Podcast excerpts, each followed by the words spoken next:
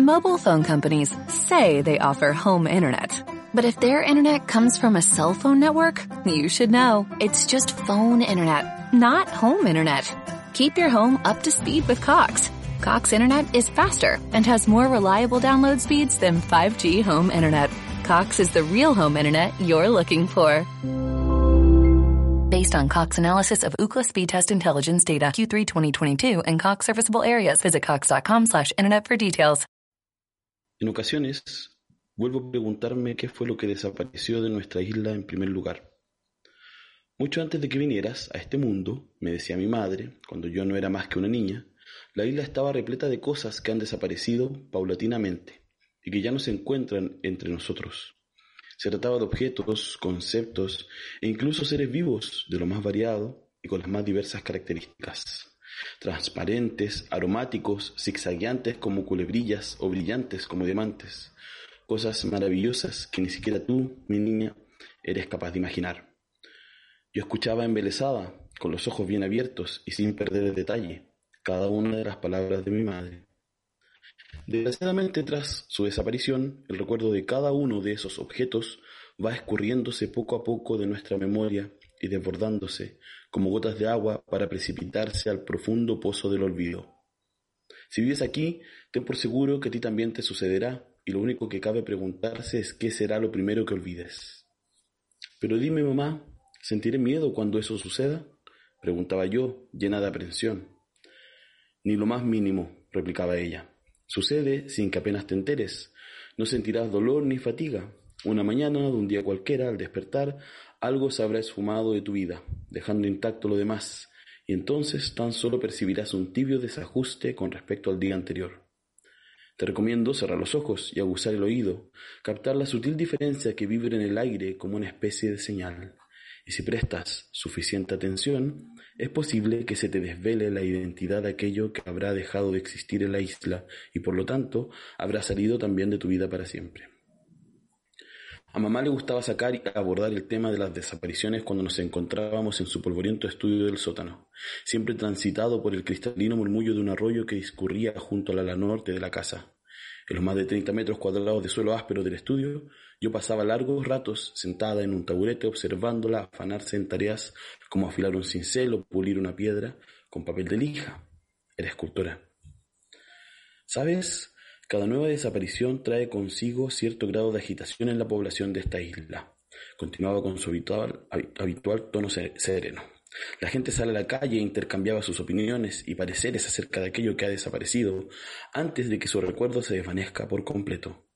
Mientras unos muestran consternación, otros buscaban consuelo y recreo en una especie de nostalgia prematura. Sea cual fuere su reacción emocional, mantienen viva la costumbre de quemar o enterrar, según el caso, los restos que todavía conservan del objeto que ha caído en obligado olvido. A veces también los lanzan al río, Dicha actividad altera la rutina ordinaria durante apenas dos o tres días, transcurridos los cuales nadie conservará el más mínimo recuerdo de qué fue aquello que había formado parte de sus vidas hasta poco entonces. Le damos la bienvenida a la biblioteca de noche. Cae el anochecer sobre los techos del mundo y nos armamos de libros, tacitas y lectura combativa. Encendemos el neón para abrir un día más la biblioteca de noche. La puerta está entreabierta para que te asomes y nos sintonices por Holística Radio. Se abren las palabras y encendemos nuestras mentes en este espacio radial, para compartir el calor de las palabras en compañía de las voces tras los oficios del libro. Te estamos esperando frente a nuestros micrófonos con alta motivación y nuestras agüitas maliciosas de media tarde. Comenzamos.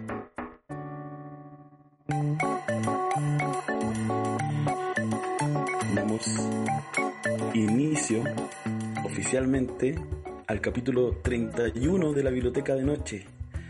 Viajes al interior, que le pusimos ese nombre, y escuchábamos recién, lo que les leía era el fragmento, el inicio de la novela de Yoko Ogawa, La Policía de la Memoria. Elisa, ¿cómo estás? Hola, hola, ¿cómo estás? Bien. Bien. Fin de año. Oye, así estoy. Fin de año. fin de año, sí estamos, pero en la que más. como se dice. Oye, eh, ¿te parece que em, partamos pronto con la canción? Voy a repetir el número de la radio por si alguien quiere dejarnos algún audio, el más 569-7511-1852. Y también en YouTube nos pueden dejar sus comentarios y también reflexiones, preguntas, lo que quieran. Elisa, vamos con nuestra primera canción, Volando en la nube de Katana. Dale, Martín. Con mis amigas volando en la nube. Volando en la nube, a mí no me fallan, por eso que ya se sube. Volando en la nube, voy con mis amigas volando en la nube. Volando en la nube. Las voces tras los libros. Llegó visita.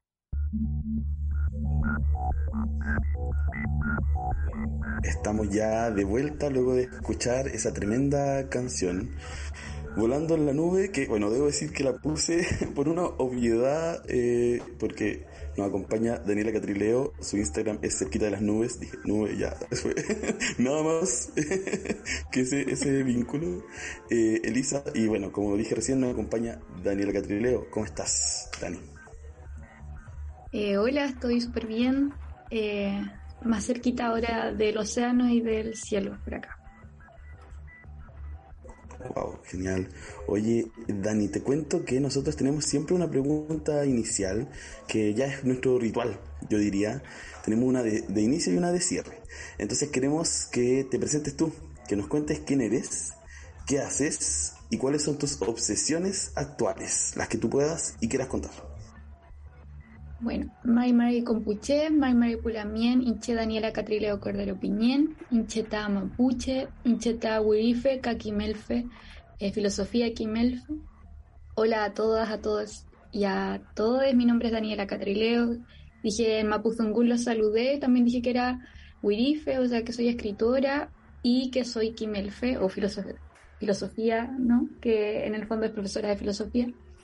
Eh, es lo que hago en realidad, no sé si es lo que soy, que también es, otra cosa y otra deriva a la que podríamos hablar. Y mis obsesiones actuales, eh, bueno, vivo cerca del mar ahora, por eso bromeaba con cerquita del océano. Entonces, mi obsesión es que en el lugar donde vivo hay unas ventanas muy amplias que miran el océano, pero además eh, se ven los pájaros y las aves todo el tiempo. Entonces mi gran obsesión es que a la hora del atardecer, cuando todo se tiñe de rosa, las gaviotas juegan. Y me he entretenido mucho mirando el baile de las gaviotas, cómo juegan, eh, porque es como que se arrojaran al vacío del aire y empiezan a planear y entre ellas hacen círculos y es como si bailaran. Entonces eso me obsesiona mucho y he escrito harto en mis diarios de vida sobre sus diferentes bailes, así que eso es algo que podría decir que me obsesiona actualmente. Eh, y en realidad, eh, bueno, contaba eso, que me dedico a escribir, he publicado algunos libros de poesía, eh, hago clases también, el último tiempo me he dedicado sobre todo a hacer talleres y algunas clases específicas en la universidad, muy poquitas, eso sí, ha sido un año de harta investigación y trabajo, Así que en realidad ahora diciembre se siente un poco pesado, pero ya esperando que el año Winca nos deje algo más también. Gracias, Dani. Bueno, eh, te escribimos hace un tiempo, ¿cierto? También entendiendo lo que tú nos cuentas, los procesos, los tiempos. Eh, nos gusta también respetar eso, así que agradecemos también que hoy nos acompañes eh, al filo de que se acabe este año, ¿cierto? formal, ¿cierto? Eh, Elisa, bueno, como lo hemos hecho otras veces, con Elisa ya nos ha tocado varias veces hacer entrevistas en conjunto. Tú puedes intervenir cuando quieras, ¿cierto? Tu libertad de cátedra siempre está disponible. Yo quería lanzarme con otra pregunta mientras, eh, porque me sucedía al preparar esta entrevista que, a diferencia de otras personas que nos visitan, yo he leído mucho más de tu eh, obra. Entonces, en ese sentido, más que hablar de un título, y además tratamos de poner varios en las gráficas, me gustaría eh, saber, porque además somos fan, hemos leído, recomendado tus libros, ¿qué te sucede a ti con ellos ahora, que tienen como esta vida propia quizás? ¿Cómo funcionan para ti ahora que ya no están quizás en el manuscrito o en tu mente, sino que ya están en los estantes, en las bibliotecas, en los bolsos de alguien? me ha tocado como conocer varias experiencias de personas y es muy bonito que se acercan con varios libros míos y eso igual me sorprende, como estos días, el fin de semana fue La Furia, por ejemplo, y en vez de como uno está acostumbrado a firmar un librito, vienen como, venían como de varios al mismo tiempo y me llama la atención eso también. Em, porque yo creo que son libros súper distintos entre sí, además de, de, que puedan ser distintos géneros. Eh, al mismo tiempo pienso que, que, cada uno lo ha intentado trabajar e imaginar de una manera en que eh, pueda contar una experiencia o, profundizar sobre alguna sensibilidad específica, aunque quisiera creer que a todos los atraviesa también la idea de la memoria. Y, y de alguna manera me pasa eso. Creo que es bonito cómo se transforman también y inician un viaje propio, pero también para cada persona. Y eso también lo he podido observar y percibir en los talleres que hago, ¿no? Como que creo que la escritura y la lectura tiene esa posibilidad de transformar a quien lee, ¿no? Como que uno traduce y lee las cosas para su propia experiencia también, las va reapropiando, resignificando, y muchas veces lo que uno escribió en algún momento eh, con algún significado especial, entre líneas muchas veces o quizás un poco escondido, otra persona lo traduce para sí misma y le porta otro significado. Y creo que esos viajes, esos ríos propios que tienen los libros también me conmueven, como que uno escribe algo que ya no te pertenece y hay algo también de impropio en la escritura. Eh, más allá de que para mí también la idea de escribir tenga que ver con una comunidad no solamente a la que pertenezco, sino que para mí escribir es un ejercicio mucho más colectivo que individual. Entonces creo que es parte de, esa, de ese viaje a lo colectivo que los libros puedan llegar a cada persona distinta. Sí, estaba tomando apuntes de lo que decía, me, gustaron algunas de las frases que dijiste y, y, es bien interesante lo que dice, ¿cierto? Esto como de que es impropio y además es colectivo, porque mm, hay, hay una, una corriente y unas conversaciones que han sucedido también eh, en el ámbito de la conversación literaria y de la crítica, que tiene que ver con el lugar de la persona que escribe, ¿cierto? Su ego, su relación con, con el nombre impreso. Eh, y cómo, me gustaría saber cómo te llevas tú con eso, tanto tú como escritora, pero también con otras y otros escritores, porque seguro uno los ve, los escucha y algo te debe suceder. Sí, bueno, yo creo que soy una lectora también, antes también de ser escritora. Em, si no fuera por mi amor por los libros y por la literatura, no sería quien soy y, no habría escrito jamás si no amara tanto también leer. Creo que eh, una cosa me llevó a la otra y me arrojó a la literatura, las ganas de, de leer, de abrir libros. También como pienso que es parte de el fetiche que tengo un poco por los libros, como de esa precariedad de niña que no tenía libros también, ¿no? Y como que necesitaba como apreciarlos, como tenerlos como su tesoro, tener una biblioteca, creo que son gestos importantes para quienes nacimos en espacios no privilegiados. O sea, tener una biblioteca es tener también un, propio mundo, un universo que, a una le fue negado o arrebatado de muchas maneras. Eh, y con mi nombre allí eh, me pasa que siento que mi nombre es muchos nombres al mismo tiempo.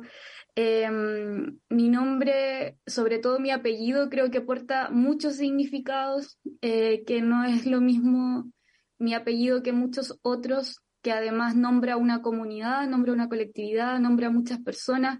Es una interrupción también a, a una hegemonía, es una interrupción a muchas cuestiones que tienen que ver con la chilenidad.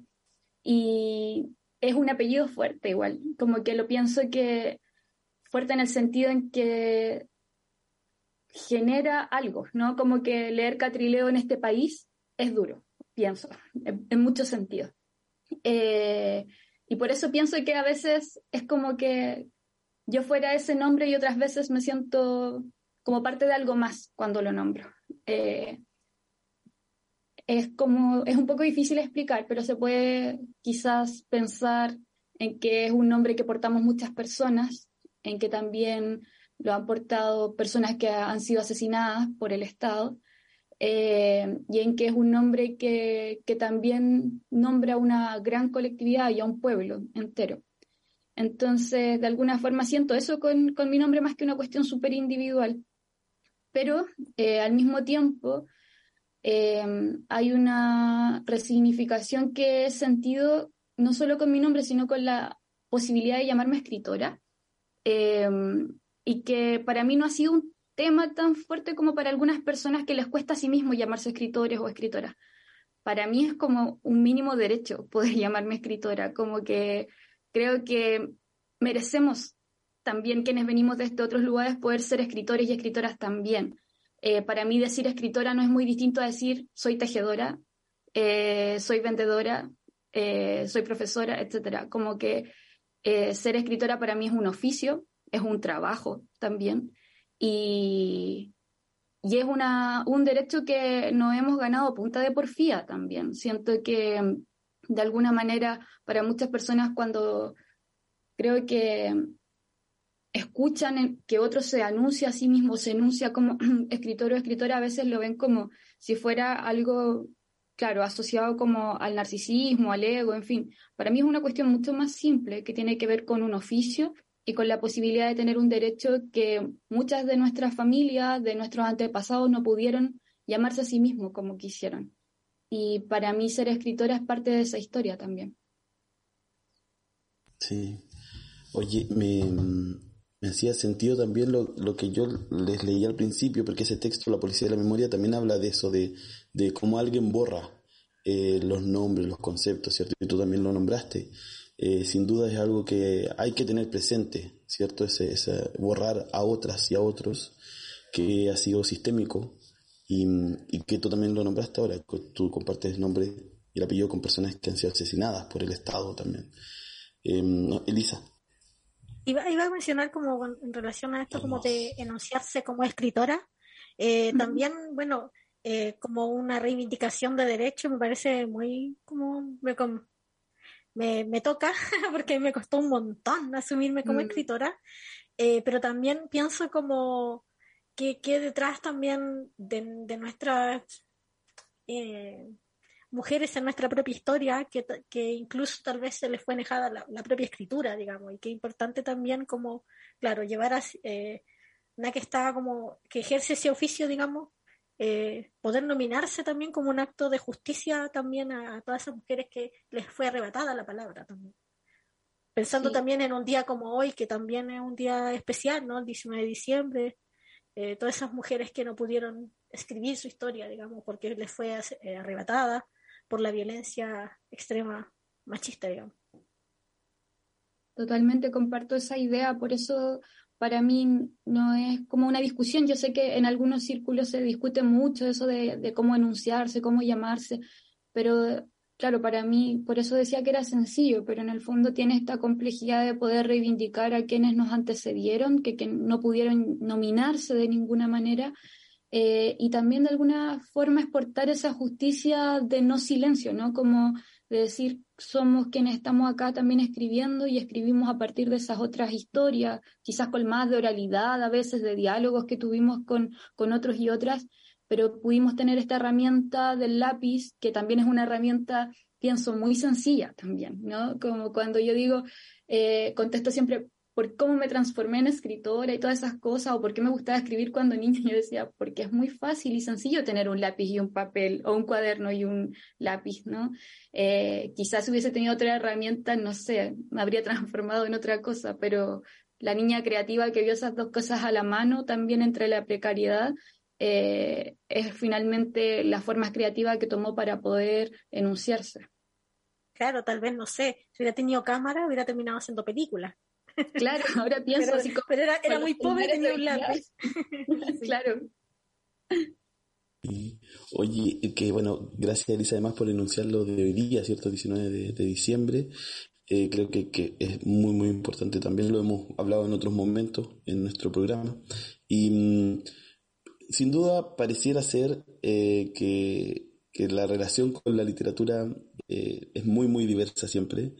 Y tú nombraste, ¿cierto?, esta diferencia que hay grupos que tienen ciertas ideas, no todos podemos todas pensar lo mismo, eh, y me gustaría saber cuál es tu relación con la literatura actual hoy, pero en un macro espectro, con la, el mundo de la poesía, con los premios, con, estas conversaciones, eh, ¿cómo tú entablas o no entablas un diálogo con esos espacios y cuáles quizás son los espacios donde sí te convocan eh, y te parece interesante acercarte? Em, a ver, tengo varios amigos y amigas que escriben también eh, desde, no sé, mucho tiempo. También pienso que eh, me da risa decirlo así, pero igual soy como una niña poeta. Empecé a escribir desde muy chica y, conozco al mundo, de, al país de los poetas y las poetas desde hace muchos años. Entonces, eh, eso también ha contribuido a forjar amistades dentro de la poesía. La poesía es, mi, es el lugar al que creo que donde más personas he conocido eh, en nuestros diferentes procesos y etapas, pero también la comunidad de escritores y escritoras mapuche, también me siento muy convocada en ese lugar como una familia, un espacio de cobijo, de mucho respeto y admiración también, que compartimos muy amistosamente y fraternalmente. Eh, y lo digo como familia porque creo que, que, eso es lo que somos también. Nos cruzan muchas cuestiones en común y que las cuales también desarrollamos en lo que hacemos. Y más ampliamente, también como a veces he circulado en los espacios más académicos de investigación, también tengo mucha relación con personas que hacen crítica literaria, que están escribiendo también, eh, ensayando en la escritura para pensar la literatura chilena, la literatura mapuche, etc. Eh, así que también conozco a quienes por ahí se dedican a la investigación y están escribiendo sobre eso.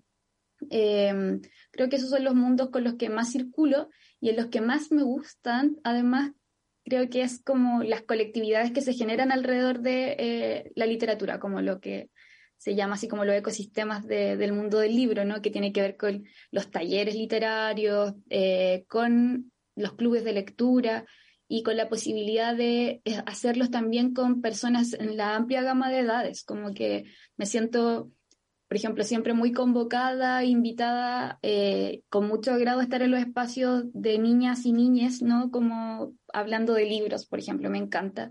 Y también asisto a muchos clubes de lectura cuando leen mis libritos eh, y me interesa tener esos diálogos, saber quiénes están allí leyendo, de qué manera lo están haciendo.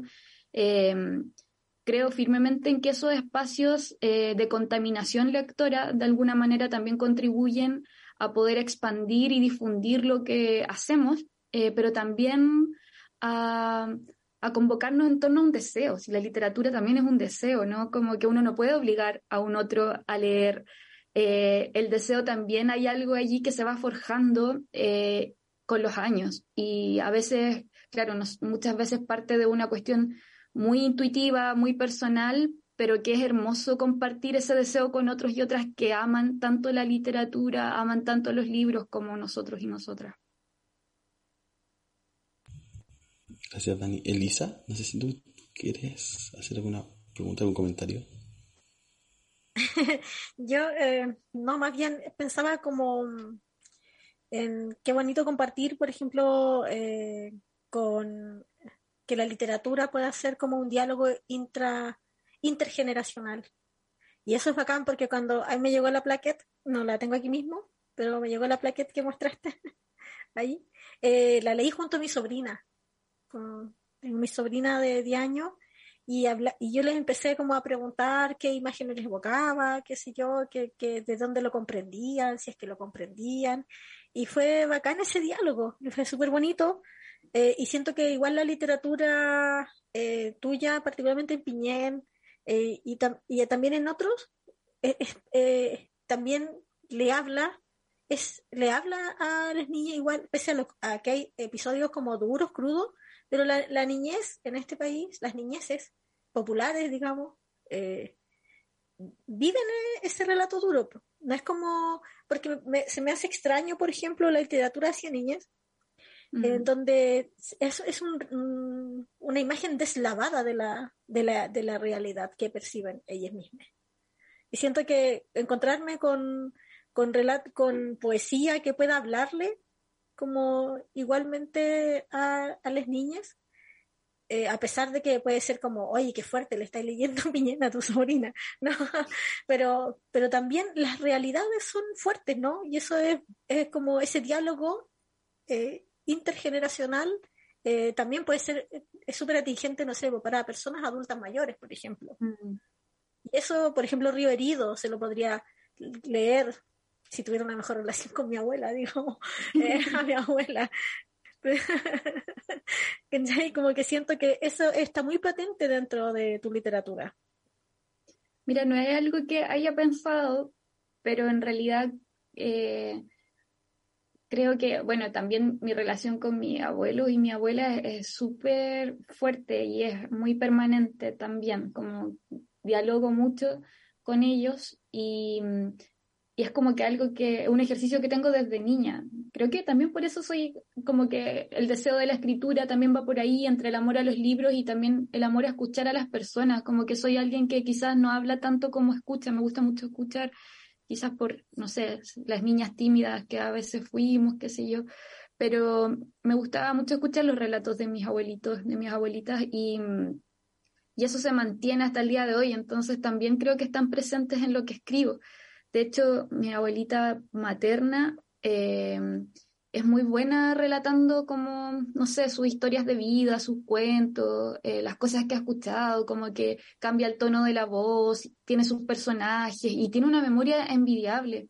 Entonces siempre he pensado cuando la escucho que tiene, bueno, un sentido de la oralidad mucho mejor que yo y yo apenas trato de esbozar cosas en, en un papel, ¿no? Pero eh, es alguien que puede mantener entretenida a las personas con sus relatos, pienso, y eso es muy difícil de, lograr, quizás para gente como yo.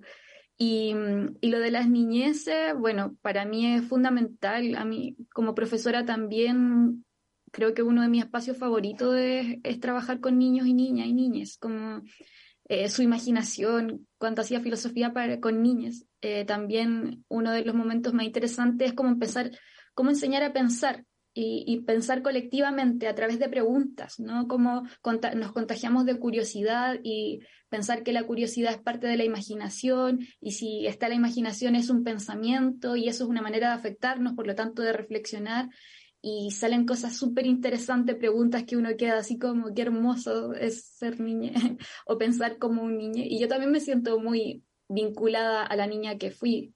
El otro día le decía a una amiga, creo que todavía sigo eligiendo la mesa de las niñas y, conversar con adolescentes porque me siento muy cercana a esa niña y al adolescente que fui también. Gracias. Igual siento como que se nos obliga a renunciar a, a esa niña que fuimos ese adolescente que fuimos porque es como desechable y es como patético. Yo siempre escucho como esto denunciado que no tiene, perdón que me salga de la cuestión, pero siempre escucho como esto de como dejarlo la ridícula y por qué no podemos, digamos, siempre estar en conversación y recurrir, ¿no?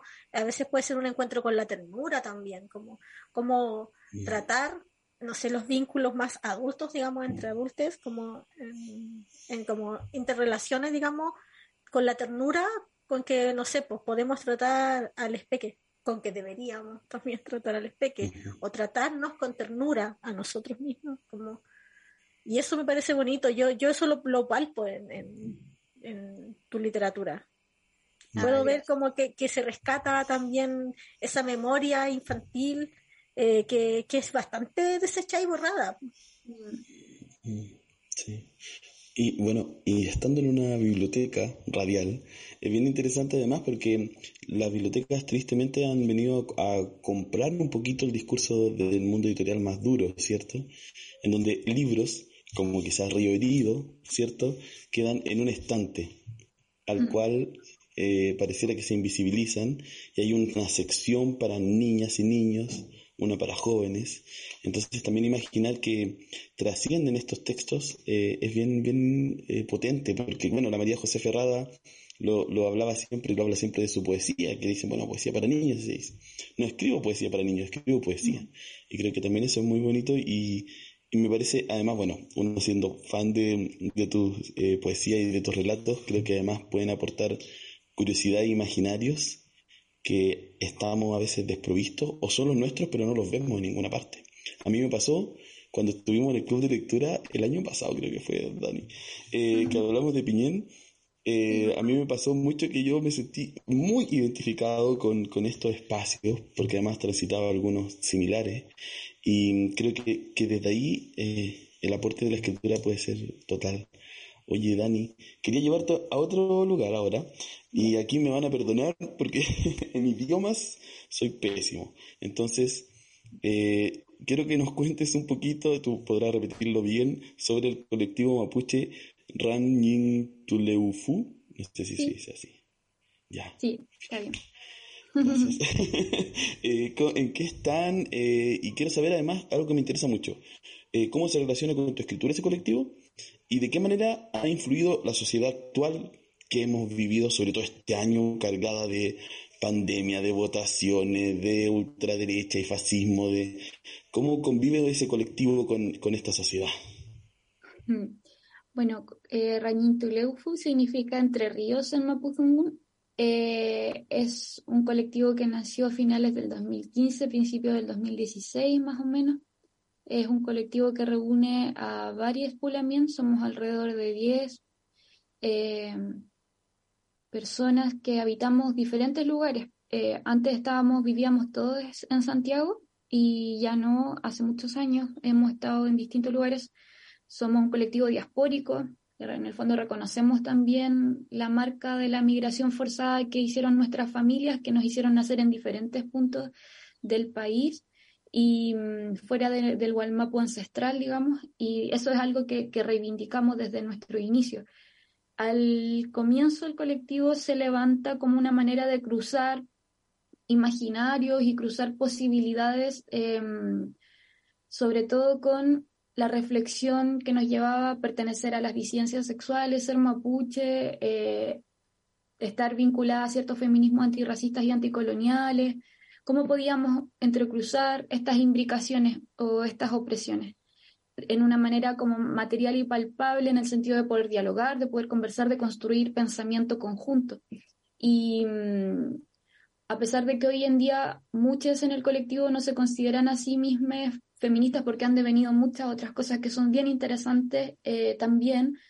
Pienso que sobre todo reivindicando saberes eh, propios de los pueblos originarios, de las primeras naciones, también saberes populares, más allá de denunciarse sí o no feminista, no por no reivindicar las luchas de las mujeres ni las de las disidencias sexuales, sino que al contrario, en reivindicar también otros saberes, ¿no? Eh, otra epistemología que muchas veces quedan ensombrecidas con eh, justamente la epistemología más eurocentrada. Em, y hoy en día lo que nos hemos dedicado durante todo este tiempo es a construir una especie de archivo. Eh, ¿En qué sentido? En que nos hemos convocado a hacer tragún, que son encuentros en Mapuzungún, son especies de asambleas, y hacer nutram, que es dialogar. Entonces, en cada diálogo y en cada encuentro nos han abordado temas que para nosotras son importantes. Eh, temas que justamente ya he enunciado acá, por ejemplo, el cruce entre las disidencias sexuales y las primeras naciones, el cruce entre feminismo antirracistas y eh, en fin, arte y pueblos originarios. Entonces, de alguna manera, en estas temáticas tenemos un gran archivo de audio eh, que no hemos sistematizado y que en algún momento empezamos a pensar que teníamos que hacerlo y que teníamos el imperativo de hacerlo en algún momento, de ejecutarlo, y mientras eso empezó a suceder y a ser como algo más urgente dentro de nuestra colectividad, eh, levantamos una revista. Entonces la revista se llama Yene, yenerevista.com, es una revista digital, donde parte del archivo que, que hemos construido eh, lo hemos ampliado para invitar a otras personas que están, que pueden estar siendo convocadas a algo similar, ¿no? Que en el fondo es casi como a una sensibilidad anticolonial. Entonces, en ese lugar hemos convocado en diferentes números con temáticas distintas. La primera nació entre la revuelta y la pandemia, entonces la idea entre crisis, justamente para pensarnos como pueblos, naciones originarias, diaspóricas, afrodescendientes, en fin. Eh, y hacemos la convocatoria a ciertas personas particulares que pensamos pueden aportar. Eh, y la segunda está también relacionada como a la desmonumentalización y también se da en un momento de revueltas internacionales, donde justamente una de las cuestiones que va a tener mayor significado es el descabezamiento, ¿cierto?, de estas heroicidades patrias, eh, justamente a, reconocer una memoria anticolonial porque justamente son estas las estructuras que están levantadas a través de genocidios, ¿cierto? Se reconocen estas heroicidades muy en el nombre de la patria que muchas veces fueron los genocidas y asesinos de nuestros pueblos. Entonces, estas son como temáticas que vamos eligiendo más que nada para tensar eh, y invitar a pensar a otros que estén cruzados justamente por lo que decía, ¿no? Como por un afán anticolonial y de poder imaginar también otras cuestiones, porque no solamente de escritura, sino que también hay artefactos artísticos, visuales, performance, arte textil.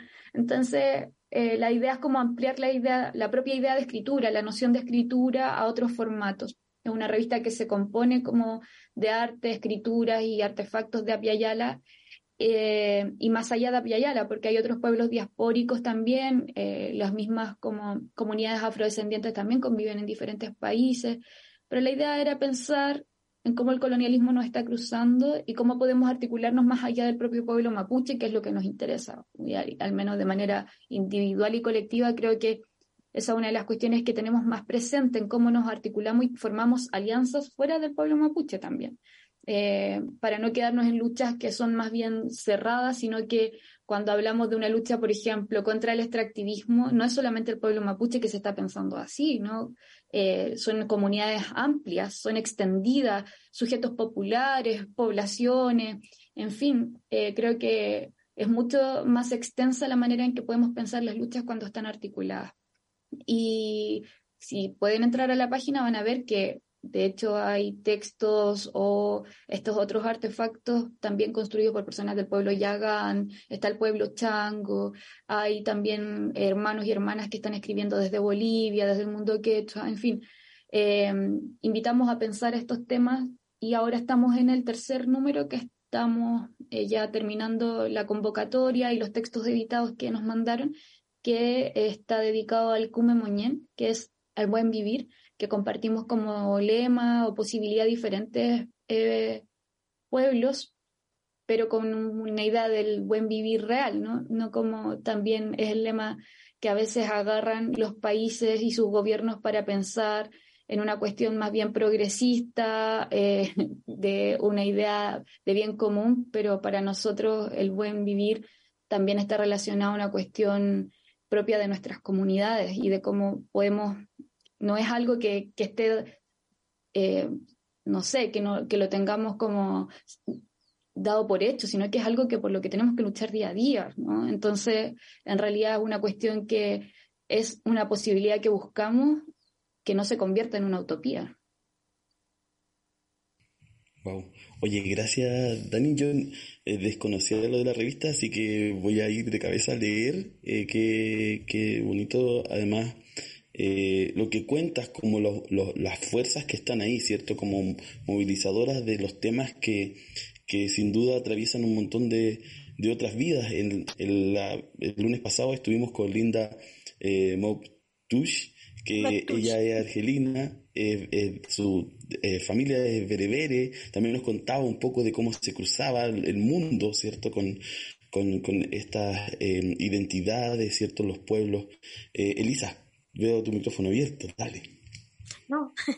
No, ah, ya. no, no, Oye, eh, es, potente ver como el empuje vital, ¿no? Eh, por el buen vivir, ¿no? Porque es una urgencia, es como, eh, porque mucha gente piensa que dentro de las distintas militancias es como una especie de hobby porque uno tiene tiempo en su vida, pero en realidad es la urgencia vital, ¿no? De vivir.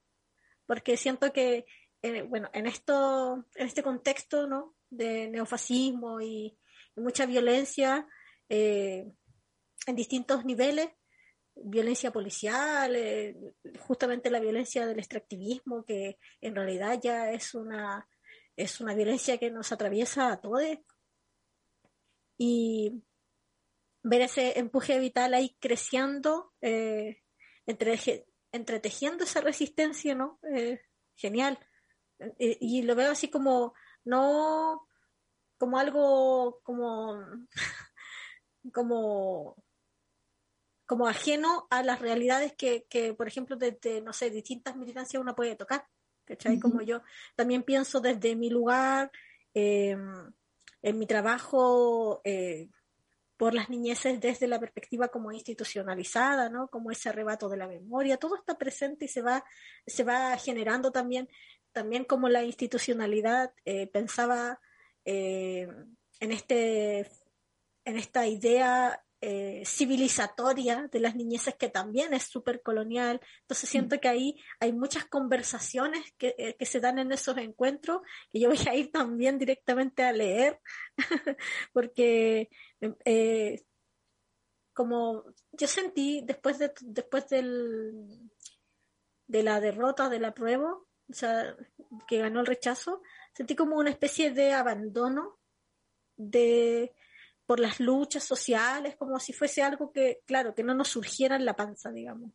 Mm. Y siento que encontrar como revistas como esta eh, y otras experiencias como también revitaliza, ¿no? Como que empuja hacia allá. Gracias, Elisa. Eh, bueno, voy a nombrar la revista para que, de nuevo, para que también las personas que, que nos están escuchando ahora en vivo o nos van a escuchar en el futuro por Spotify o por cualquier plataforma de podcasting, se llama Yene, se escribe Y-E-N-E, revista.com. La vamos a colgar igual en el YouTube y también en la descripción de, del capítulo en Spotify. Dani, ya no estamos... Sí, perdón, solamente decir que Yene significa ballena Así que es lo que nos imaginamos como las ballenas que cruzan el océano, que son casitas, hogares al mismo tiempo, y nos, hacen encontrarnos con otras. Gracias, Dani.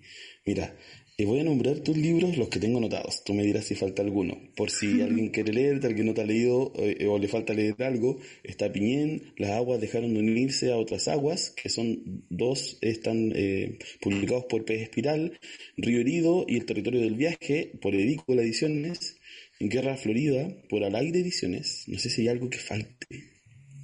No, los otros son proyectos muy chiquititos, como fanzines que hacía cuando era más adolescente, más chica, y que a veces quedaron por ahí repartidos. Ya, ya, si lo encuentran, compartan. Ah, arroba biblioteca de noche.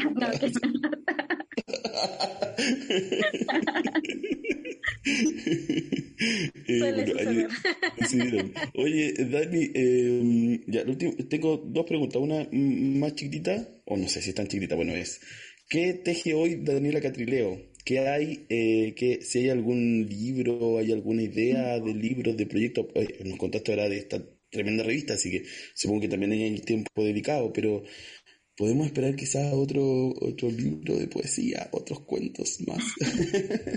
Sí, la verdad es que yo todo este año he estado trabajando en, en, en, dos libros en realidad, porque uno es una tesis que estoy terminando y que me ha costado mucho tiempo porque la escritura requiere tiempo y quizás eso es lo más complicado de la escritura, ¿no? Cuando uno habla de, uno, de tener el privilegio de escribir, es tener el tiempo de escribir. Eh, por eso me gusta mucho esa parte de la carta a las escritoras del tercer mundo de Gloria Saldúa cuando habla de que nosotras no tenemos cuarto propio y escribimos como entre medio de las pegas, escribimos como apuradas en el baño y siento que siempre tuve esa urgencia en todas las precariedades de, trabajo que tuve antes, así como andar corriendo y escribiendo, levantarme y escribir en los poquitos tiempos que uno tiene. Em, y es una, bueno, una investigación larga sobre el término champurria, que es un término que a, mí me convoca, es, un, es muy personal, íntimo al mismo tiempo como colectivo, porque es la forma en que mi papá me nombraba desde que soy muy niña. Eh, que es como para decirme que yo soy mapuche, pero no tan mapuche. Entonces, como que era una obsesión que tenía desde muy chica en saber de dónde venía esta palabra. Yo pensaba que era desde el mapuzungún, pero en realidad es una palabra mucho más antigua que ha recorrido varios pueblos y continentes. Y he llegado así como a unos diccionarios chinos del año 1600, al sudeste asiático, en fin. Entonces me ha tenido, es una investigación que me gusta mucho y que está entretenida, pero también ha sido bien larga y bien desgastante en muchos sentidos. Y paralelamente, para no morir en la investigación, he estado escribiendo una novela de ficción que también eh, no he terminado ninguna de las dos. Esperaba terminarla antes del fin de año Winca, pero también me tomo mis tiempos y bueno, ya le falta poquito, así que esas son las dos cosas en las que he estado más escribiendo este año.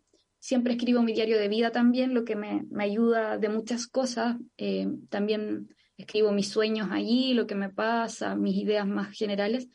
Y hace poquito se me perdió un diario de vida en el norte, así que espero que paso el aviso de que devuelvan el diario de vida si es que lo encuentran con tapa roja.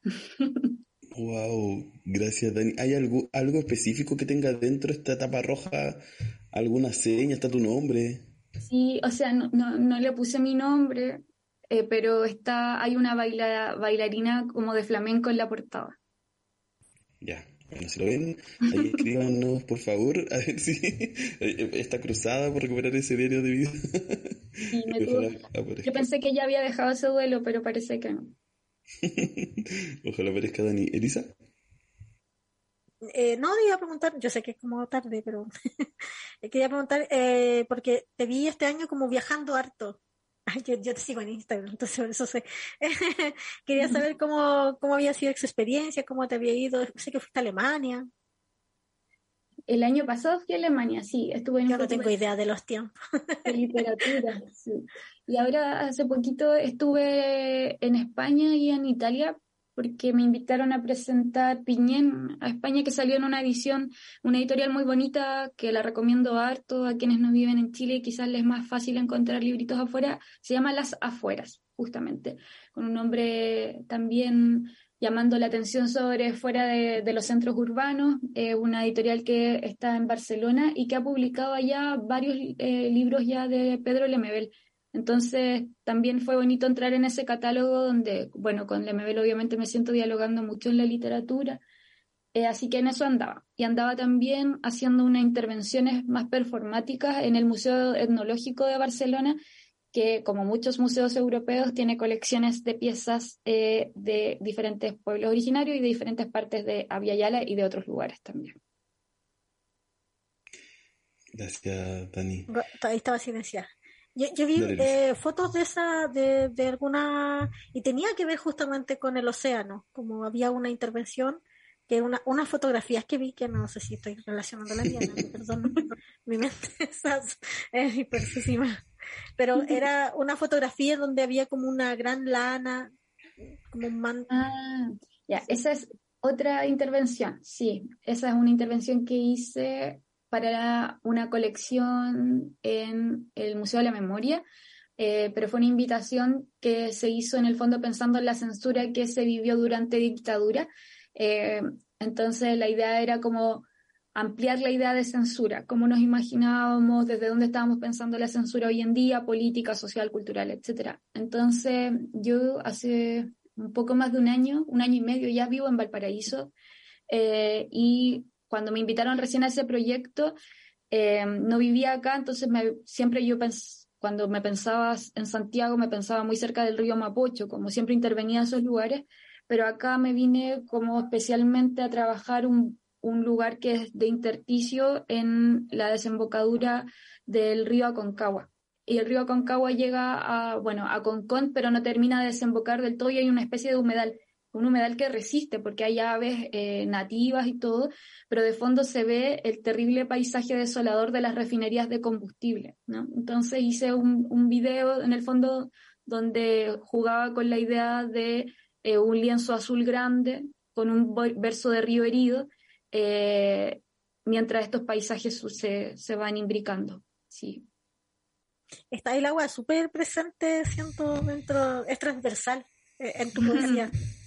Sí, yo creo que también es una manera de cómo me habita mi propio apellido. Mi apellido igual significa río cortado y siempre me he sentido escrita por el río. Es muy profunda, muy profundamente siento el río. Así que creo que sí, es algo que me atraviesa. Gracias, Dani. Oye, estamos al cierre de la entrevista y te quiero invitar a dos cosas. Una, a que digas lo que quieras decir, que faltó un llamado, un reclamo, un, lo que tú quieras, lo que tú quieras decir. Em, bueno, esto que grabado en YouTube y en Spotify. Eh, y también luego de eso, a que nos presentes la canción que elegiste, que nos cuentes por qué la elegiste y nos vamos con esa canción. Así que dale.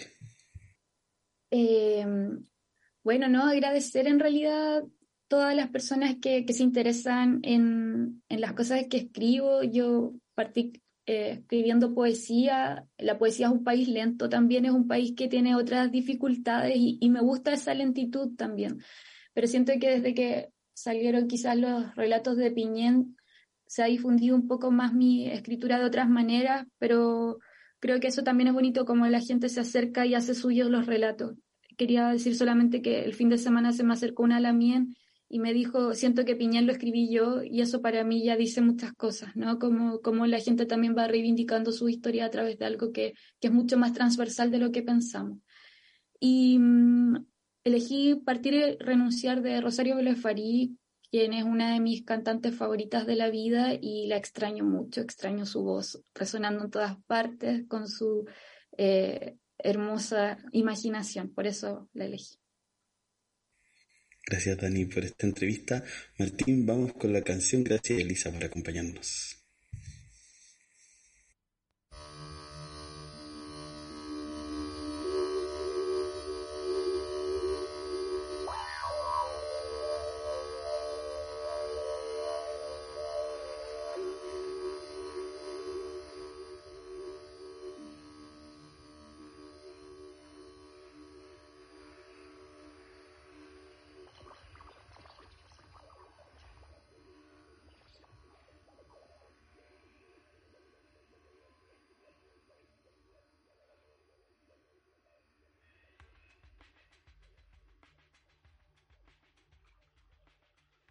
Conversación literaria. El círculo de las palabras.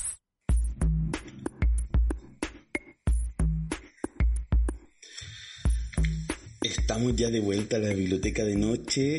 Les cuento que Elisa eh, nos dejó en este en esta entrevista, ¿cierto? Tenía, por supuesto, algunas cosillas de la vida eh, cotidiana, de los cuidados, de su agenda propia, ¿cierto? Que hacer.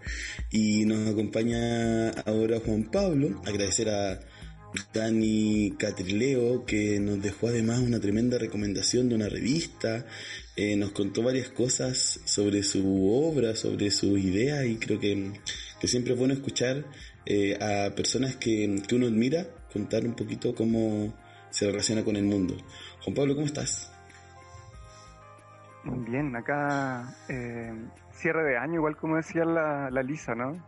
Todo ahí medio apretado, las dos semanas son como un maratón intenso, creo, para todos los y todas en general. Sí, cierto, una carrera que termina en una meta extraña que empieza automáticamente de nuevo. sí. Oye, Juan Pablo, yo te voy a dejar a ti ahora a cargo de tu columna, Sentido Algoritmo, y dale, tú traes una propuesta, así que yo te sigo lo que propongas. Vacancia bueno, esta, esta serie de columnas la hemos titulado Sentido Algoritmo. Em, y un poco la idea es pensar la inteligencia artificial los algoritmos eh, al servicio también de las personas o, o, en disputa también a los intereses que tenemos como personas, como colectivo. Y hoy día hay un invitado, eh, invitado X particular que del, que solicité yo, le pedí un mensaje para la biblioteca de noche. Así que, Seba, si tú estás de acuerdo, lo podría leer. Es bien breve el, mensaje que nos tienen de regalo. Dale, dale más.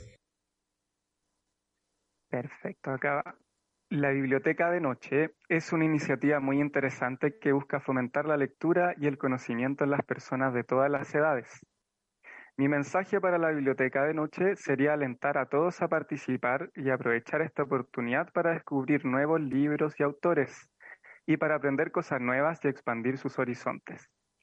La lectura es una actividad muy enriquecedora y puede ser muy gratificante tanto a nivel personal como a nivel social. Además es una forma muy agradable de pasar el tiempo y de relajarse.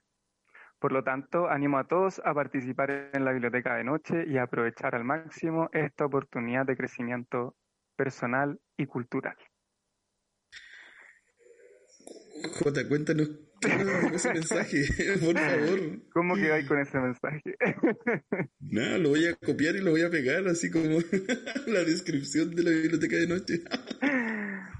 bueno, les cuento entonces que mm, este mensaje es de eh, chatbot GPT-3, ¿ya? Este tipo de chatbot ya existía hace un par de años incluso, propiedad de este multimillonario con guiños a la ultraderecha, ¿cierto? Elon Musk, que tiene hoy a toda la gente de Twitter en retirada, como parece que fue la peor inversión que él comprara este cuento porque se está yendo todo el mundo. Eh, y bueno, este chatbot, em, la particularidad que tiene, como habrán podido escuchar recién, es que emula o intenta emular una conversación en tiempo real. ¿ya? La, las palabras que utiliza, como pudieron notar, si bien son, eh, son bastante como generales, apunta de alguna forma a algo que podíamos sostener. Al menos yo lo leía la primera vez y me sentía como eh, hablando con una institución, como un lenguaje así bien, bien clarito, bien de rejilla.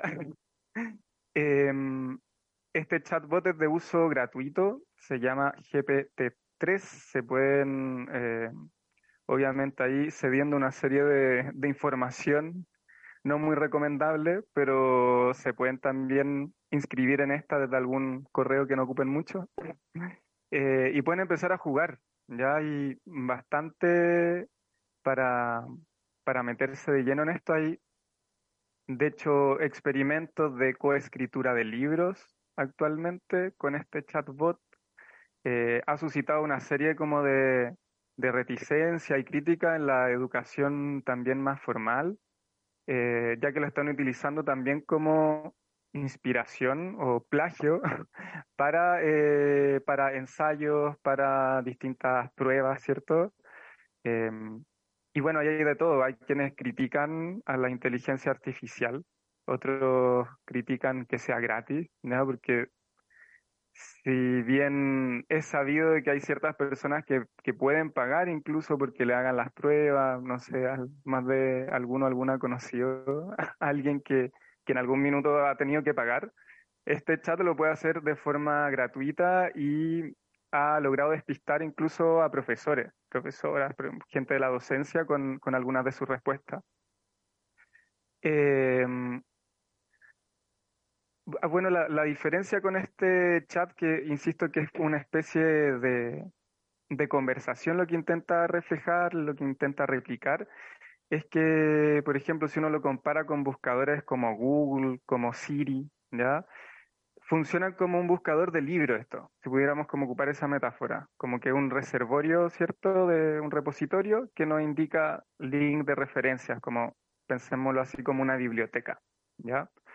En cambio, este chat tiene la intención, como les comentaba, de eh, emular eh, esta conversación, para lo cual no señala explícitamente cuáles son sus fuentes.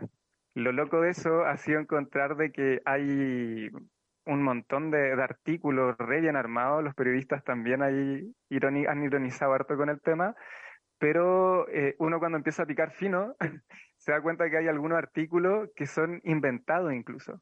Entonces hay referencias bibliográficas que el mismo chatbot ha inventado.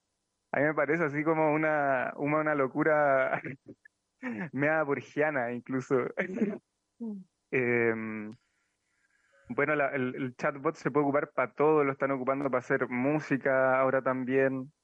Uno, por ejemplo, si pone, estamos escuchando a Daniela Catrileo, uno puede poner Daniela Catrileo, eh, puedes eh, hacer un poema eh, parecido a Daniela Catrileo, inspirándote en Daniela Catrileo, y te aparece un poema o lo que podríamos ahí discutir, es que versear no es lo mismo que poetizar, ¿no? Como parece que no es, no es necesario la condición de la poesía, hay algo como que escapa en, en la esfera de sentido. Eh, Seba. Sí, es que muero por ganas de preguntarte primero. Ahora lo busqué como en la Play Store, no está. ¿Dónde está?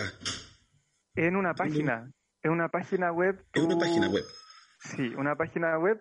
Y la página web te, te tienes que inscribir con algunos datos. Principalmente lo que te piden es correo. Ya no es mucho más. Eh, y eso, y ahí podía empezar a hacer lo, lo que sea. Lo están ocupando como para muchas cosas. Oye, ¿y cómo se inicia la interacción con esto? ¿Como que te tienes que presentar? ¿Cómo, cómo No, no me lo llego a imaginar. ¿Cómo, lo, lo- cómo hiciste tu, tu interacción, por ejemplo, lo de la biblioteca anoche? ¿Cómo aparece? Mira, cada vez que uno se pone, eh, la página es la siguiente, chat.openai.com. ¿Ya? Con Ya. eso ya, ya se pueden inscribir y empezar a, a hablar. La pantalla, bueno, para quienes nos escuchan es- en Spotify no podría mostrar cómo, cómo es, pero es prácticamente como Telegram, sale, o como un WhatsApp, ¿ya? ¿Ya? Como una uno mensajería. de- coloca como de mensajería, exacto. Entonces tú puedes colocar hola simplemente eh, y ya empieza la, la interacción. Por ejemplo, yo le escribí recién ahora, hola, hola, me responde, ¿cómo estás hoy? ¿Hay algo en particular en lo que pueda ayudarte? ¿Ya? Ya. Se demora como Siri, algunos segundos. Ya. Mm. Oye, y mm, ya, espérame, como una inteligencia artificial, ¿va aprendiendo eh, a medida que vas conversando con este chat o solo es una respuesta a una inquietud que es una respuesta interesante y, y, dive- y disruptiva quizás de lo que estamos acostumbrados? ¿O finalmente va acumulándose esa información a tu cuenta de correo y después sabe que tú ya hablaste de tales cosas? Ahí todavía está como medio en disputa el- el- la personalidad, entre comillas, que agarra el chat. ¿ya? Por ejemplo, leía un artículo donde unos periodistas hablaban con, con el chat y este chat les comentaba que él era hombre. En otro decía que era mujer. Entonces también tiene que ver con, con el usuario, como que tiene ciertas respuestas personalizadas, otras que no. Yo, por ejemplo, reciente lo decía en broma, lo de Daniela Catrileo, pero uno lo puede hacer, yo lo hice jugando, y de hecho me arrojó dos poemas o dos textos en verso. Ya la, hay como la, la- las características como literarias, ahí la podríamos discutir, pero hay que entender que es como una máquina que está aprendiendo, como que está dando sus primeros pasos en entender el, el lenguaje humano y emular una conversación. Eso es como lo sorprendente igual de este, de este chat. Wow, oye, es que me dejáis eh... pero con la mente así estallada. Eh, estaba buscando la referencia que vimos la semana pasada con, eh, con la Cata, también estuvimos hablando de inteligencia artificial en otra línea y había un... em, estaba pensando, sí, la última respuesta, que es un texto de Isaac Asimov, que en realidad es la última pregunta. Sí, dame un segundo. Y esta, ¿por qué? Porque me, me parecería interesante hacerle esa, como de frentón. Que, que, que puede responder a esta pregunta que creo que tenía que ver con la energía, la estaba buscando. Seguro ya alguien la hizo mil veces. Como no, no soy la persona que se le acaba de ocurrir esto, es una inteligencia artificial, sino que claramente hay eh, personas que se le ocurrieron. Mira, esta es la pregunta. No sé si la podrá responder ahora, pero igual es tremenda pregunta, muy científica yo diría. Dice, ¿algún día podrá la humanidad, después del constante gasto de energía que necesita, volver a usar la del universo? ¿Es posible revertir la entropía? Cáchate la media pregunta, igual que se hace Asimov en este cuento, con esta máquina que se llama Multivac, a la cual le preguntan esto. Mira, podría tratar de tomarla, pero no sé si pueda. Estoy como entre el celular y el y el compu. Sí, pues está no sé está al Oye, no, la podemos dejar ahí en suspenso. Eso, eso, sí, porque eh, también algunas preguntas que uno tiene, como, como que yo creo que eso, eso puede ser interesante, como lo dijo igual, creo que mm, Daniela apuntaba algo que es la curiosidad y la imaginación. También pareciera que la sobreexigencia del dato duro hace que solo tengamos que creer eso, como que porque tuviera una cita o apareciera en una revista significa que es válido. Pero también los imaginarios no necesitan siempre estar ahí. Pueden estar en estas disrupciones, en estas respuestas que un chat o inteligencia artificial te puede dar. Qué miedo igual, qué miedo. Sí, pues supone como una serie de, de desafíos principalmente, o, o lo que yo leía como más crítico era en relación al plagio, que es extensivo a otras inteligencias artificiales. Ya no, no sé si pudiste ver, eh, Seba, como la semana pasada, mí al menos me, o hace dos semanas muchos perfiles de, de amigos, personas que sigo en Instagram, con unos filtros. Ya, te, tenían chato. Me tenían chatísimo, así como toda la gente quería ser el personaje de anime, además que, perdónenme, pero se parecían un tercio de lo que perfilaba como con una belleza hegemónica y era como esta persona es morena porque termina casi blanca y rubia. Como... Exacto. Mm. Bueno, son los secos de, los de los que hablamos la, la primera columna que tenía que ver un poco con eso, ¿no? Como que te denegaba algunos rasgos y favorecía otros. Sí, pues ahí Martín dice, a mí me hizo rubio con pelo, nada que ver. sí, bueno, sí, y lo, eso. Y lo peligroso de eso, o lo que está como más en crítica ahora, es que esa inteligencia artificial que Lensa utiliza también de un reservorio, si en este caso la que yo le estaba presentando era de, de lenguaje, de fuentes, ¿cachai? En esta tiene que ver con eh, imágenes que circulan en Internet, pero acá no tributan ningún minuto eh, la autoría de las imágenes. Mm. Y eso obviamente es pernicioso para, para los artistas, se ven precarizadas una vez más también su, su fuente de trabajo. Y esta empresa también gana dinero con eso, no es que lo hayan, lo estén haciendo sin fines de lucro también. Claro, sí, igual creo que es súper importante eso que dices, como primero partiría de- del correo, cuando uno da su correo, recuerden que hoy nuestro correo está vinculado para respaldar datos de nuestro celular, nuestras fotografías, nuestras cuentas, nuestras claves, no es solo el correo y el nombre, no es como pareciera muy sutil, como no solo te voy a pedir tu correo, pero puedo acceder a todo lo que está detrás. Y lo que decías recién también, eh, imaginar que, que, bueno, toda esa cantidad de datos, toda esa información que uno entrega, aunque sea una aplicación gratuita, no, ninguna aplicación es gratuita per se solo por la experimentación. Siempre hay una ganancia detrás, eh, ya sea los datos que recopila, lo que pasa con Twitter, ¿cierto? Como tú lo nombraste, como que Twitter tiene un valor económico, no porque la gente haya pagado e invertido eh, su propio dinero ahí ca- cada vez que se crea una cuenta, sino que es por la especulación y también por, por la cantidad de datos que se pueden sacar de ahí. Mm, Sí, Sí. ahí hay una, una cita que, si no mal no recuerdo, es de un del el dilema de las redes sociales, eh, que hablaba de esto, pues, de que si el eh, si el servicio es gratuito, generalmente es porque uno es el producto. Como tener ojo que se entiende por gratuito, sobre todo con estos eh, transnacionales poderosísimas que, que son, no sé, Facebook, podríamos hablar de largo la influencia cinco. política. Sí. Exacto, exacto, como Meta ahora, WhatsApp, Instagram, Facebook. Bueno, Elon Musk, que también es dueño de este chatbot que, que maneja Ah. Tesla, un tema de auto, de la Uf. carrera al espacio.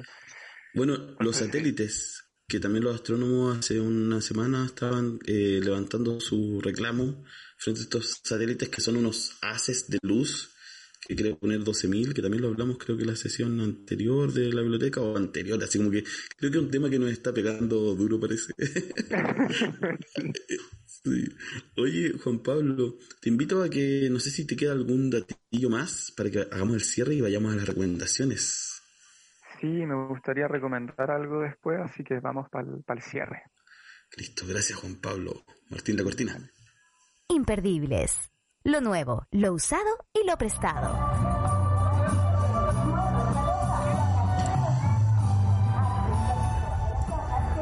Bueno, nos, acercamos al final de este capítulo 31 de la Biblioteca de Noche. Quiero contarles que esta vez decidí traer, eh, y voy a, de aquí a lo que termine esta temporada, que termina en enero, eh, traer algunas series eh, de recomendaciones. ¿Qué quiere decir esto? Un set de, de varias cosillas que tienen algo en común, ya no tan, tan disperso como otras veces o tan variado, sino bajo un pequeño tag, una pequeña etiqueta. Eh, voy con ella, Juan Pablo, y después te dejo también a ti tiempo para que puedas recomendarnos lo que tú quieras, o si quieres puedes partir tú. ¿Qué me dices? Eh, sí, el, el mío es uno, es uno nomás que es que van a tener la, la, marea de libros. Ya yo escuchaba ahí que estaba la furia del libro, yo no pude participar, pero acá en la quinta región va a estar marea de libros desde el 20 al 23 de diciembre en el Liceo Bicentenario em, que está ubicado en Viña del Mar. De 11 a 9 de la noche van a estar harta editoriales independientes, así que ojalá puedan participar y apañar también el trabajo creativo de estos lados. Súper, súper genial. Y queda a una hora y media de Santiago, si es que están en Santiago. Así que anímense. Eh, este fin de semana, bueno, y por eso también traje esta serie de literatura para sugerir. Traje literatura japonesa. Este sábado que pasó tuvimos el cierre de nuestro club, el Rincón Japonés, y las, bueno, varias de las personas fueron a Valpo. Hicimos allá la sesión, estuvimos en la playita, fuimos al mirador, hicimos otras cosas que también hacen que que la experiencia sea distinta. Y lo que traje entonces fue, bajo esta misma división de lo nuevo, lo usado y lo prestado, traje algunas eh, autores y autores que creo que es bueno que quizás, eh, si te gusta la literatura japonesa, lo tengas en la mira, que uses este espacio, ¿cierto? Chiquitito de recomendación para tener un pequeño, pequeño, pequeño mapa, pequeña brújula de navegación eh, o pequeña caja de sorpresa, no sé, las metáforas pueden ser diversas, dependiendo de cómo quieras usarlas. Entonces, dentro de esta idea de lo nuevo, quería recomendar tres em, personas que, escriben desde el país, ¿cierto? El sol naciente, que creo que tienen una frescura muy diferente a la literatura japonesa normal. Primero es Mieko Kawakami, hace poquito leímos Senos y Huevos, que habla em, en un tono muy yo diría con una ternura dentro de la precariedad que viven los personajes. Habla de una cotidianidad, pero lo importante es que habla de, de la cotidianidad de muchas mujeres diversas, de diferentes edades, diferentes situaciones vinculadas a las relaciones amorosas, pero también al tener hijos, ¿cierto? A la crianza, a la educación, a los cuidados, creo que está muy bueno, es muy particular además su estructura, tiene dos partes que se dividen en, el marco de una protagonista, ¿cierto? Que en dos momentos de su vida eh, nos relata ciertas situaciones, habla también de... Em, de, bueno, la, de la prostitución, ¿cierto? El sexo pago, habla de un montón de cosas que creo que están bien buenos a abordar, que habla quizás de un Japón que uno no siempre visita, ¿sí? Entonces, Mieko Kawakami, Senos y Huevos, recomendado. Kobo Abe, otro escritor que es un escritor siniestro, de fantasía, de lo extraño, yo siempre lo recomiendo, eh, tiene libros tan extraños como El hombre caja, que es la historia de un hombre que vive dentro de una caja, es muy extraño. Y otros libros como El mapa calcinado, que es una suerte de thriller eh, medio policial, que también tiene sus oscuridades eh, bien, bien interesantes. Koabe creo que es un imperdible. Hay un cuento que a mí me gusta mucho que se llama El huevo de plomo, que lo pueden encontrar en internet para descubrir un poquito más de él. Y el tercero que está publicado por la producción es Ryu Murakami. Ryu Murakami es el otro Murakami, escribe antes de, del más famoso, eh, y él escribe terror, suspenso, tiene algunos textos que hablan de, de, violencia, ¿cierto? Explícita, otros que hablan de asesinos seriales, eh, pero tiene una frescura en ese relato, ¿cierto? A pesar de que existe un montón de temáticas relativas a esto, tiene una frescura que le recomiendo eh, probar, por supuesto ahí con el cuidado que implica leer este tipo de, de literatura que puede ser mucho más grotesca. Paso brevemente a los usados que dejen esa categoría tres otros autores y autoras que yo he leído mucho, por eso los puse en usados y siempre recomiendo que es Banana Yoshimoto, tiene un libro que se llama Kitchen, muy recomendado, eh, creo que una muy buena entrada a la literatura japonesa. Kensaburo Oe eh, es un poquito más filosófico, más complejo, pero creo que si queremos comprender al Japón vinculado a este occidente tan eh, nefasto, ¿cierto? Sin imaginar que Japón no lo es o no lo ha sido. Eh, Kensaburo Oe nos perfila muy bien esas situaciones. Tiene La Presa, que es un libro donde un afroamericano cae en su avión en una isla y las personas que viven ahí en Japón jamás habían visto un afroamericano. Entonces empiezan a especular de qué es, ¿cierto? Eh, que si nunca habían visto esos colores de pieles, de dónde viene, es muy interesante. Y Ryonosuke Kutagawa, con Diario de un Loco, particularmente el cuento El biombo del infierno, donde entramos de lleno en la locura que este autor tenía. Y bueno, se suicidó a muy temprana edad, siempre estuvo eh, con un, bueno, su vida fue súper compleja y lo aparece en su literatura. Emprestado, para ir cerrando ya esta mm, serie, ¿cierto?, de literatura, literatura japonesa, eh, puse algunos autores que me han llegado por otros lados y que quizás no siento tan propios como para recomendar, pero que creo que son muy buenos, como Hiromi Kawakami, que es una cuentista eh, muy, muy espectacular, tiene unos cuentos sobre amor eh, en diversas situaciones, uno en particular se llama Cien años, que es cuando una pareja eh, muere, fallece, pero sigue conectada y en pareja luego de la muerte. es muy interesante lo que hace Hiromi Kawakami con esos temas. Yukio Mishima, que es uno de los conocidísimos escritores japoneses, yo he leído muy poco de él, por eso no me siento con, con la eh, potestad para recomendarlo así con, con, todas las ganas, pero Confesiones de una máscara, que es literatura LGBTIQ+, o música, ¿cierto? Son algunos textos que, que pueden descubrir. Y Yoko Ogawa, que es una de las favoritas del club de lectura, no es mi favorita, debo reconocerlo, pero a las personas que han participado en el club durante ya cinco años que llevamos leyéndola, le gusta mucho, tiene novelas, iniciamos hoy el capítulo con La Policía de la Memoria, que es un relato donde la policía va a borrar cosas que decide el Estado que desaparezcan, como los pájaros.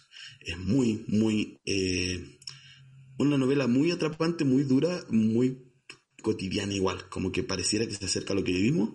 Y tiene otros donde habla de eh, el embarazo de una hermana, ¿cierto? Otros donde, ¿cómo se llama? La chica que iba a la escuela en hipopótamo, también tiene un montón de relatos eh, bien interesantes. Y con eso entonces quería compartirles este, esta serie de literatura japonesa para que se acerquen a ese espacio. El próximo año seguimos con el club por si se animan. Y mm, para finalizar, voy a darle el pase en breve también a Juan Pablo si quiere decir algo más también, pero no quiero olvidar que eh, pronto se viene el especial de Navidad Holística Radio por Patreon, así que si no están en Patreon vayan a buscar Holística Radio para que eh, así no se pierdan este especial con varias y varios de los rostros de nuestra querida radio. Juan Pablo, cuéntame si quieres decir algo, comentar. Dale. Sí, me quedé ahí con, con ganas de leer, sobre todo el, el hombre caja. Lo tengo súper, lo he pateado y ahí también reiterar lo, mm, los deseos de que ojalá puedan acercarse a la policía de la memoria. Es hermoso el libro, como nostálgico de principio a fin, no sé, uno de, de mis favoritos instantáneos. Lo otro es que eh, se acerquen también al chat ahí en internet a construir sus propias historias también, a jugar. La inteligencia artificial no es mala de por sí ni nada, hay que también jugar y está muy inmersa también en ella. Así que eso. Exacto. Sí, gracias Juan Pablo. Oye, te invito a que nos vayamos con un tremendo tema que es de un gran cantante. Yo debo decir que no soy así full fanático, no iría quizá a un concierto, eh, no creo que me acusen de posa por, poner este cantante, pero Devendra Banjar tiene un tema hermoso que se llama Brindo, y como nos acercamos a estas fechas, ¿cierto? Eh, donde esperamos brindar y fingir que estamos muy felices, eh, queremos dejarle este tema. Juan Pablo, gracias por estar. Martín, gracias como siempre. Nos vemos el otro lunes en la biblioteca de noche. Chao. Chao.